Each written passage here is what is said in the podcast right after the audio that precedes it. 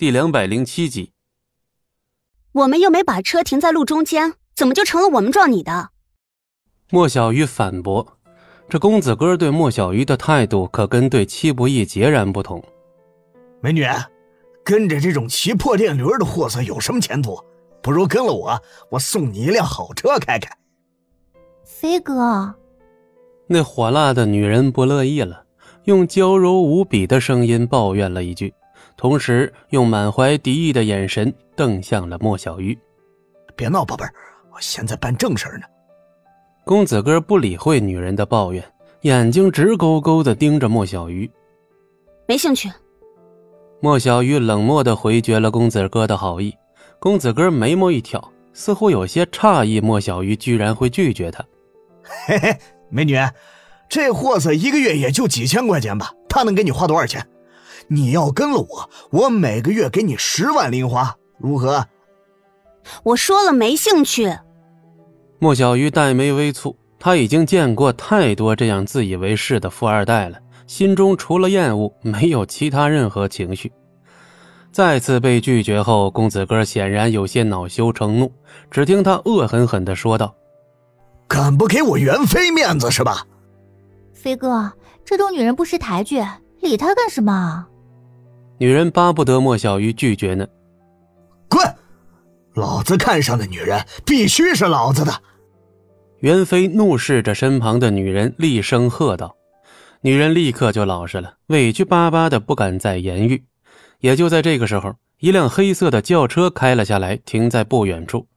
随即，两名身穿西服的男人从车上走了下来，面无表情的看了过来：“是谁让你们在此喧哗的？不知道这里的规矩？”其中一名西装男子冷声道：“刚才还嚣张非常的袁飞。”突然跟变了个人似的，满脸笑容。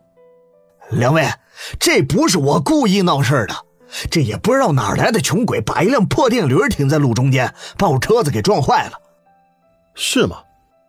两名男人立刻转头看向了戚不义和莫小鱼，虽然只是看了一眼，但莫小鱼能够清楚的感到一阵巨大的压力袭来，不禁下意识的往戚不义的身边多靠了几分。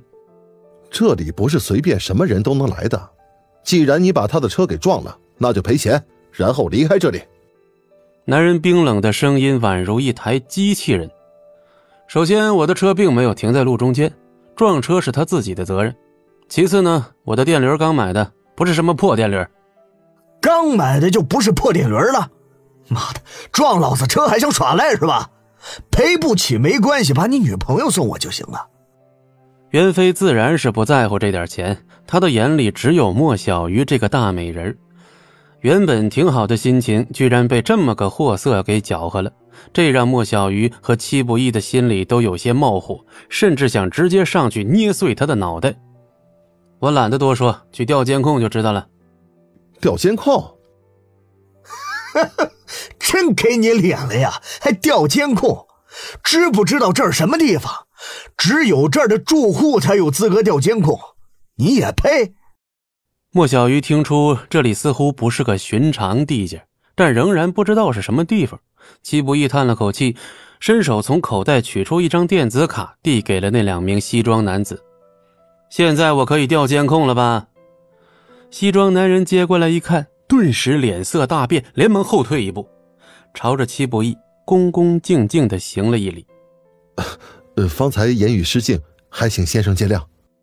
对方态度一百八十度的大转弯，别说莫小鱼呆住了，就连袁飞跟他那个女人都傻眼了。那张电子卡别人不认得，袁飞可太认识了。只有这里的别墅区的住户才有资格拥有这么一张特殊的电子卡，它等同于一个身份牌一样的存在。但住在别墅区里的人。怎么可能骑一辆小破电驴呢？这让袁飞百思不得其解。